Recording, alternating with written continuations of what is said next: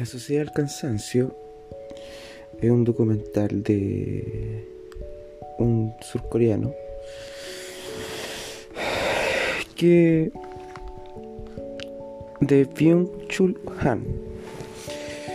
No lo he acabado de ver pero justamente quería partir por eso. ¿por qué nos obligamos nosotros o nos exigimos muchas veces a hacer trabajos o tareas que sabemos que no tienen una retribución inmediata, pero eh, se nos asignan ya sea por personas, por ideas, por sistemas, eh, estas tareas para la consecución de un fin, el cual sería nuestra propia felicidad. Aún, evidentemente, eh, teniendo una irretribución, una falta de retribución, y más bien, no un beneficio, sino, o sea, o sea está la falta del beneficio inmediato, ya que nos genera en el momento ansiedad, frustración, eh, cansancio, sino también, eh, o sea, no nos genera un beneficio, sino que al contrario nos genera un, eh, un, un dolor, un sufrimiento. Entonces, ¿por qué? ¿Por qué? ¿Por qué hacerlo? Eso es lo que nos plantea esta, este documental, que es una película. Eh, ¿Por qué? Eh, ¿Por qué cansarnos? ¿Por qué sufrir a través de estos objetivos, estas conductas eh, autoexigentes? ¿Por qué ser verdugo de uno mismo?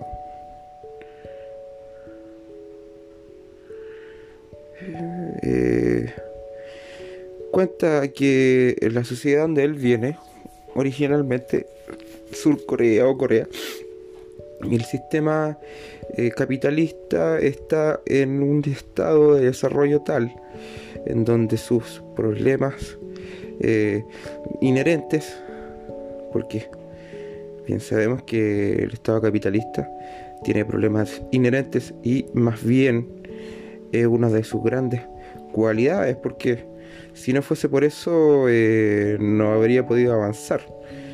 Incluso yo creo que el buen capitalista se enorgullecería de su de sus falencias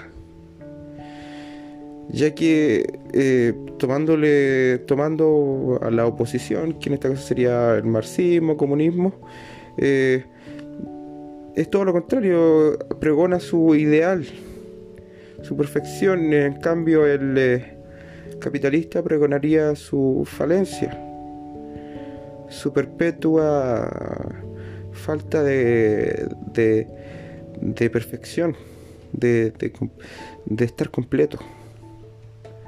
Y es por eso que funciona. Porque la naturaleza humana es eh, inherentemente insatisfecha. Bueno.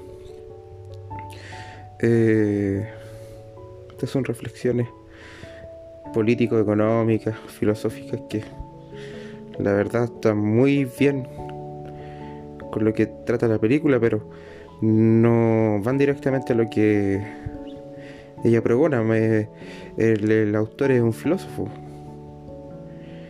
Y esto lo ve no del área política ni económica, sino que lo ve desde el área de filosofía.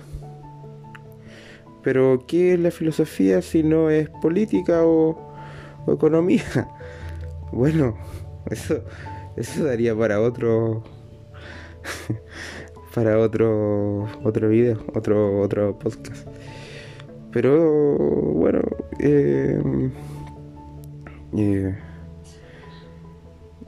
el autor eh, es una persona que retrata muy bien el problema actual moderno que si bien no es un problema nuevo, sí tiene matices que son actualmente novedosos como por ejemplo el, smartphone, la sobreexposición a la información, Google y cosas que hace siglos por ejemplo, cuando existía Hegel, Hegel o Kant o Nietzsche, siglo XIX, no existían. Pero eran problemas que también se veían, quizás no tan marcados, y como digo, no con los mismos aparatos que existen hoy día, pero sí, eh, la naturaleza humana se repite constantemente a través de toda o casi toda la historia humana sino toda la historia humana conocida, entendida como historia creada por el hombre. Porque la historia comienza cuando la crea el hombre. Antes del hombre no hay historia. Eh, eh, ¿Se das cuenta, no? Antes del hombre no hay historia. El primer día que un hombre pensó que ayer había comido un plato de poroto, hubo historia. Después, antes de eso, no había. Es interesante esa idea. Bueno, y con eso yo creo que me despido y esté muy bien. Que tengan un excelente día y evite cansarse.